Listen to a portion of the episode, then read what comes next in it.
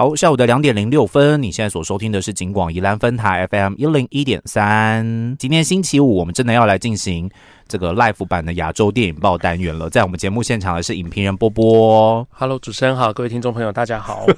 哦，这个第五十九届的金马奖明天就要颁奖了。那 Podcast 的朋友应该是今天就要颁奖了，哈、就是时间差的关系。好，那这个今天还是要请波波来跟我们听众朋友们简单的，我们来考前猜题喽，考前猜答案。对，对，不是考前猜题，题目都已经了，题目都在这儿了。我们要来预测一下评审的意志跟我们自我本身的意志如何，这样子哈。这是一个很大的对抗。很大的对抗嘛，就是啊通常评审选的不一定是自己喜欢的嘛，可是有时候自己喜欢的其实比较重要。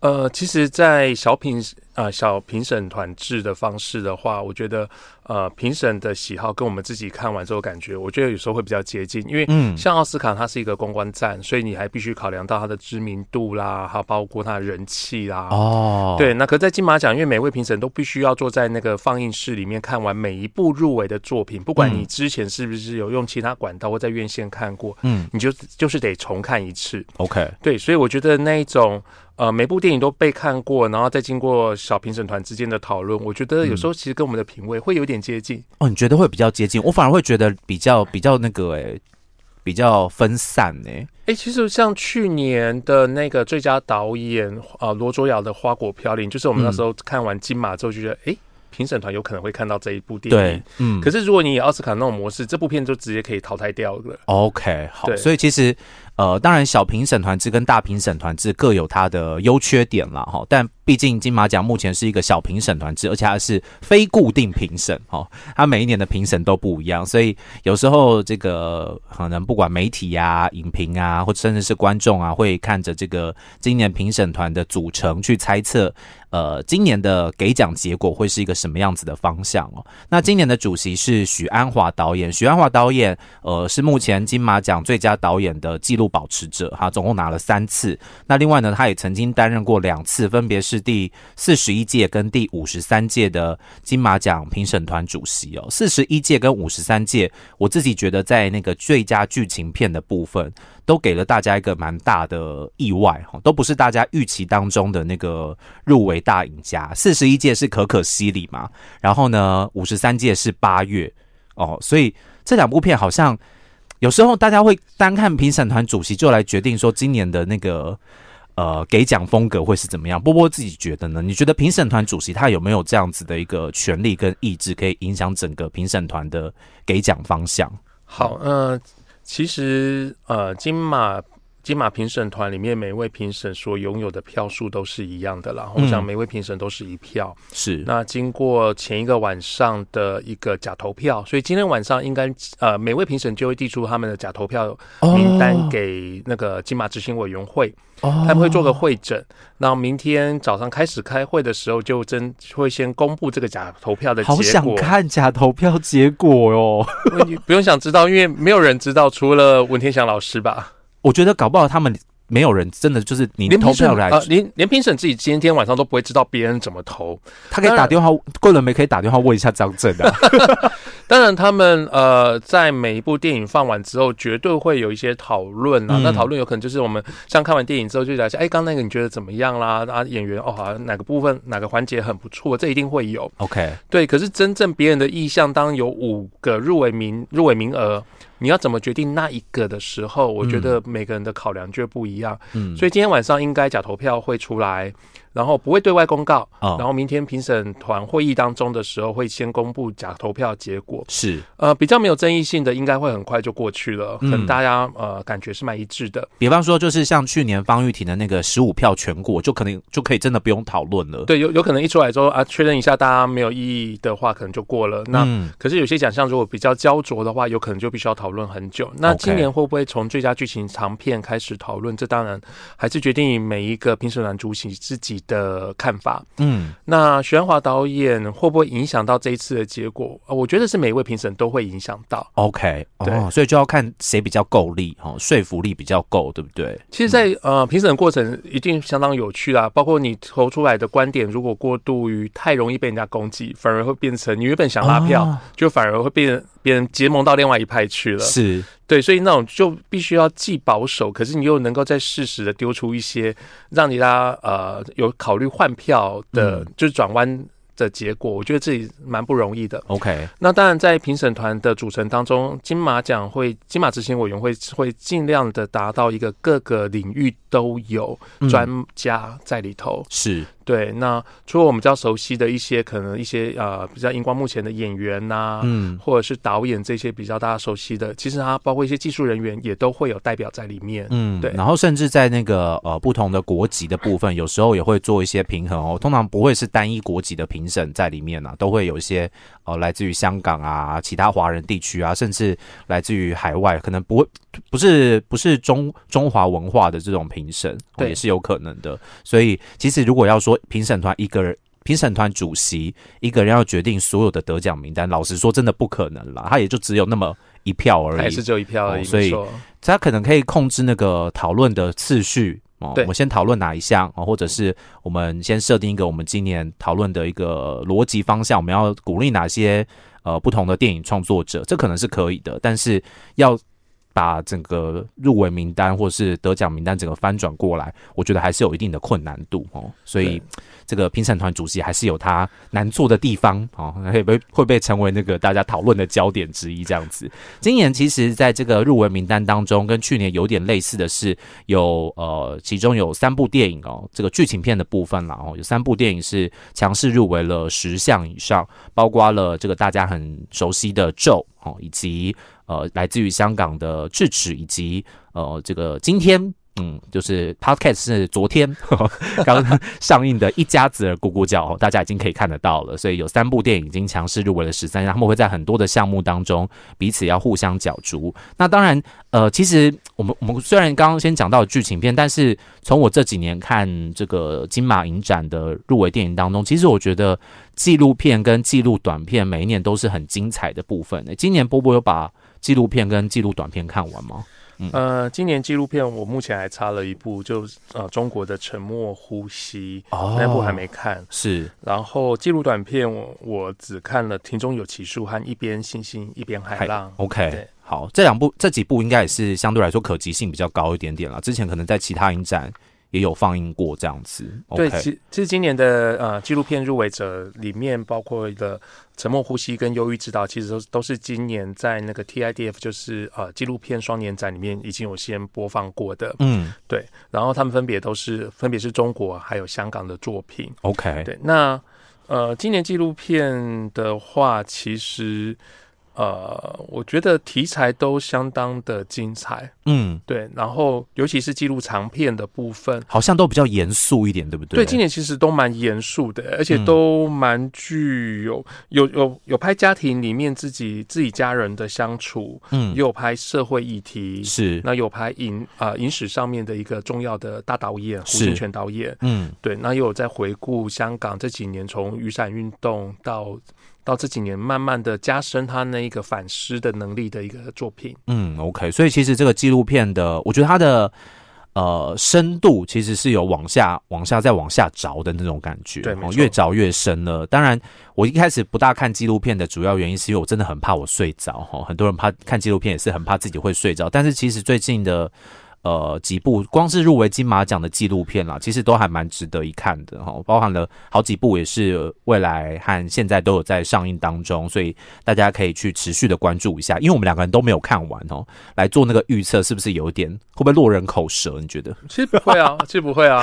我很怕，就是说没看完还要预测哈。我们可以从四部说看完的几部 里面来预测一下，或者我们聊一下它的一个有趣的地方。嗯，对，OK，好。那《神人之家》它是这个导演拍自己家庭的故事嘛，对不对？哈，这个家庭里面有一个当当机的哥哥，然后有一个爱赌博的爸爸。哦，那导演就是回到回到故乡之后来拍他自己家里的故事。这个片也在今年的台北电影节拿到了最佳纪录片跟百万首奖。哦，就是。甚至跟剧情片一起竞争的百万首奖，他都拿到了。那大侠胡金铨是林俊杰导演哦，回归到纪录片的领域哦，拍这个大家很熟悉的武侠片导演胡金铨的纪录片。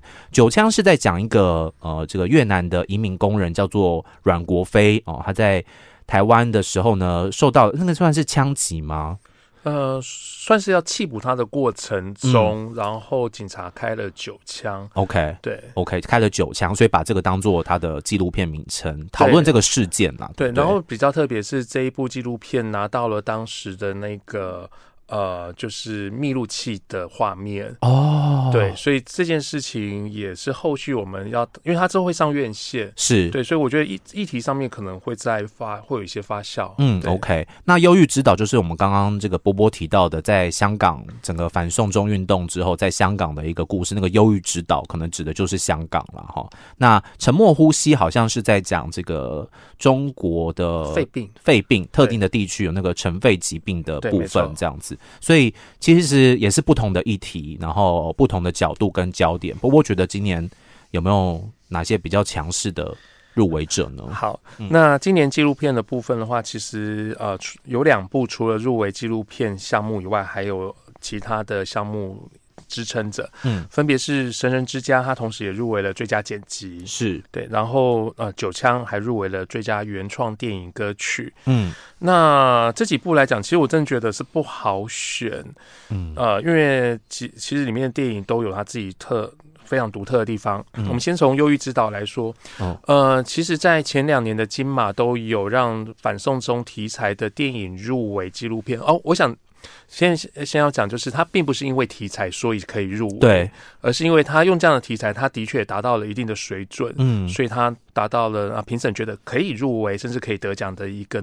呃水准标一个标准，所以它才进来到名单当中。，OK，然后在前年的时候，我记得那一年有占领立法会，嗯然后去年是时代革命，对那今年衔接上的就是忧郁忧郁之岛。嗯，感觉好像一个三部曲，虽然是不同导演啦，哦，不同角度、不同事件这样子不。过我觉得其实很有趣啊，我们可以看到说，在前年那时候，整个事件才刚开始的时候，他们还只能片段片段的去一个单点单点的去拍摄。嗯，所以前年有李大围城和那个占领立法会，哦，对，这属于比较单点单一事件的记录。是，然后去年的时代革命，真的就是把一整个这三五年来所有的香港的画面集结在一起。过去你曾经在媒体上看过，在一些呃社交软体上面看到的这些画面，画面全部集结在一起，让你看到说原来事情的整个比较宏观的全貌。是，可是到忧郁之岛之后就不一样，他转而在深入下去看香港过去的历史。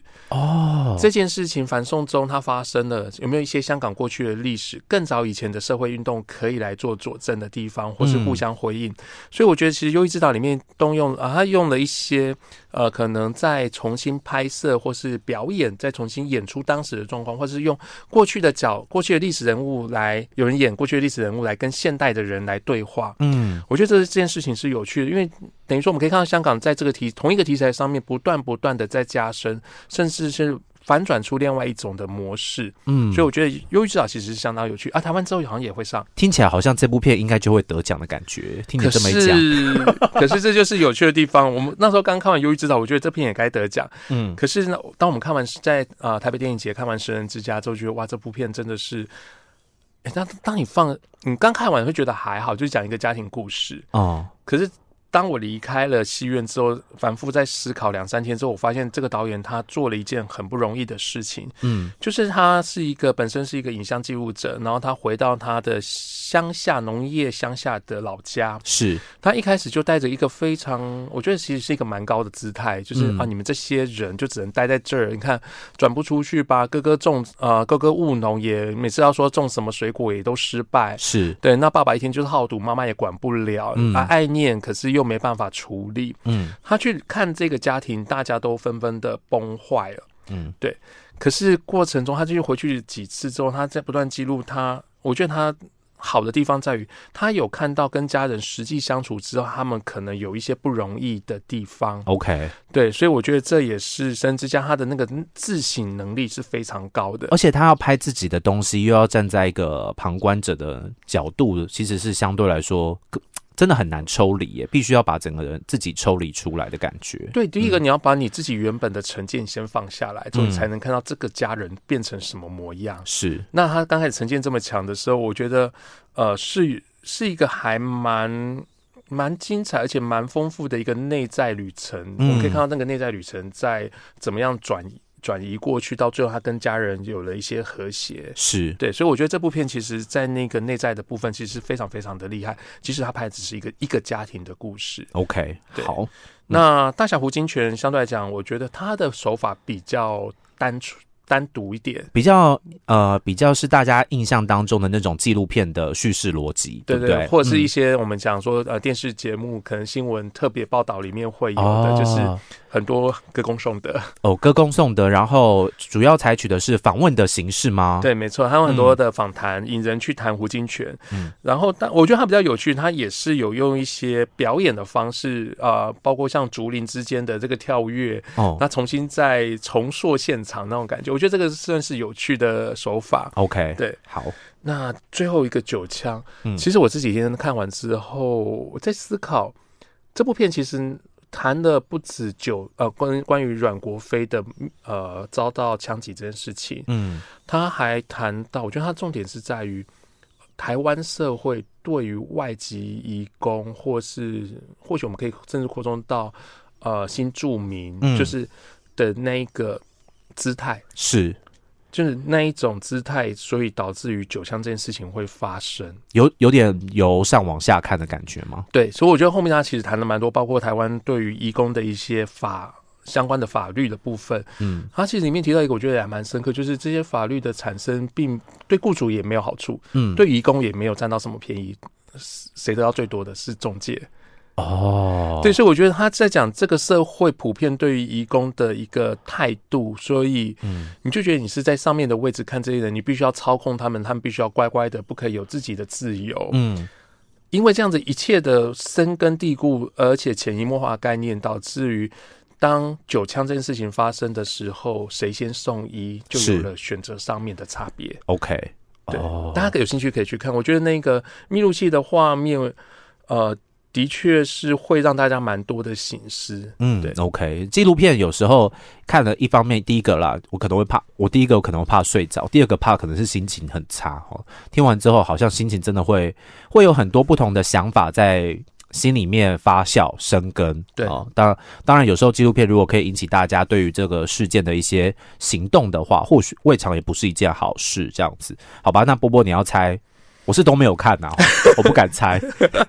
你都没看吗？对，这五部我都没有看到。好，对，呃，我会猜《神人之家。你会猜神人之家，对。好，所以你个人喜好，哎、不是你个人喜好，是你猜神人之家会得奖。》两个理由，我个人喜好真的也是《神人之家》，OK，然后另外一个理由是《神人之家》也是入围了剪辑，那剪嗯。辑过去对于最佳剧情片来讲，也是一个预测的指标。哦，OK，那既然一个纪录片可以杀到剪辑里面去，相对来讲，评审至少复审的评审对他这部片子的印象和喜好度是是比较深刻的这样子。OK，好，所以最佳纪录片波波呃不大胆预测 神人之家这样子。那记录短片的话，真的比较难了吧？对不对？因为真的难，我我我只我只看两部，而且听说精彩的在另外三部。OK，啊，不过我个人很喜欢曾威亮的那个《庭中中有奇数》，我非常喜欢，因为曾威亮从过去拍短呃剧情短片的时候，我就觉得他是一个在影像上面很有想法，而且不多话，嗯可是他都会他的画面的空间感是很足够的。，OK，他的个人风格好像也还蛮强烈的。我记得我看了他之前的作品，也是哇，就是感感觉很有很有他个人的风格了。他这个人也是思考很深。有一次我主持的那个他的短片放映、短片集放映的时候，嗯他事后有做 Q&A，哦，对我主持那一那一场，就哇，这他其实是很多想法，所以庭中有奇哦，对我们庭中有奇数可以稍微提一下，就是他就是呃城中城火烧城中城这件事情嗯发生之前的两个月，他进去里面拍，他但不知道当时会发生这个意外，是，对，可是当时拍了里面的一些相对来讲社会低阶层的住民们，嗯。对然后后来两个月之后就发生这件事情，在当时啊、高雄电影节原本要线上放映的部分，哦。他就改成是黑画面，只有声音而已。哦，因为他觉得这件事情我他没办法说服自己，在在这个时刻，这个时？刻这样子放映。嗯，那在实体放映当中的时候是才是他真正完整版的放映，对，所以我觉得曾威亮导演其实我一直很看好他未来的发展，不管在纪录片或是剧情方面的发的一个、嗯呃进步。OK，好，所以纪最佳纪录短片，我们就跟大家 say sorry，拍 say 不好意思，我们不敢预测这样子哈，好不好？OK，好，所以这个是最佳呃纪录片的部分。那动画短片的部分，波波也看完了，对不对？有动画短片看完了，嗯，呃，动画版短片挺有趣的。哎，春分，春分这个作品过去呃这个组合好像有入围过金马，OK，对对对对，曾经入围过的组合，对，它就是二十四节气系列，所以我相信，哦。呃，他在这一片春分的结尾有一幕，就是把二十四节气他过去拍完的那个呃呃标准字体，就就就把它放在一起。我觉得哦天啊，好像我好像想要收集一下这样。哦，酷哦所以它其实剧情的呃铺陈不多，它就是一个概念。，OK，对，那我觉得是应该等它二十四节气都拍完之后，大家有机会应该顺便二十四节气一起看。可以可以顺顺着看，倒着看对对对，挑着看 或是放大看。，OK，好。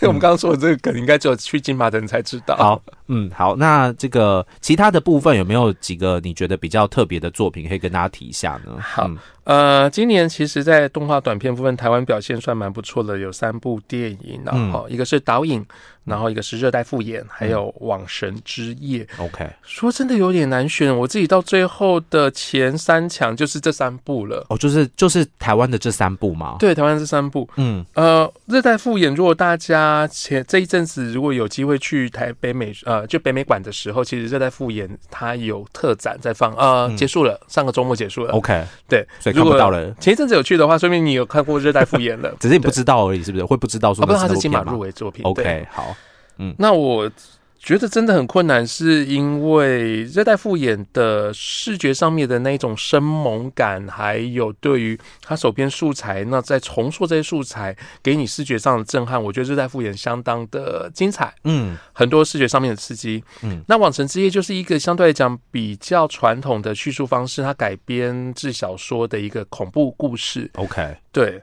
那当然在呃整个技术部分，我觉得相当完整了。就是我会，我其实我一开始看我就觉得我，好，我很想看这个团队以后如果有机会拍一个动画长片长片，对，嗯因为看起来他们是可以处理故事的。嗯而且他们的呃画面的感受其实也都很有 sense，所以我其实是喜欢的。好，对，然后导演哦，导演真的好可爱，他真的用羊毛毡，然后做出一个娃娃，然后在里面你就看到这个这个角色主角的一个人生吗？嗯就是一个小小的人生。有点鸡生蛋，蛋生鸡的感觉。对对对对，就是在一个小岛上面，然后这几个几个岛这样跳着跳着，然后好像又回到一个轮回。嗯，我觉得那故事是小小可爱，说它有很深的社会意义吗？也没有。可是我觉得就是就短片来讲，短短的东西，我就给你这这些呃有足够的感受，这样其实就很棒。是 OK。那你要大胆预测吗？热带复眼，热带复眼嘛？对，因为我觉得它就是短片呐、你不是长片，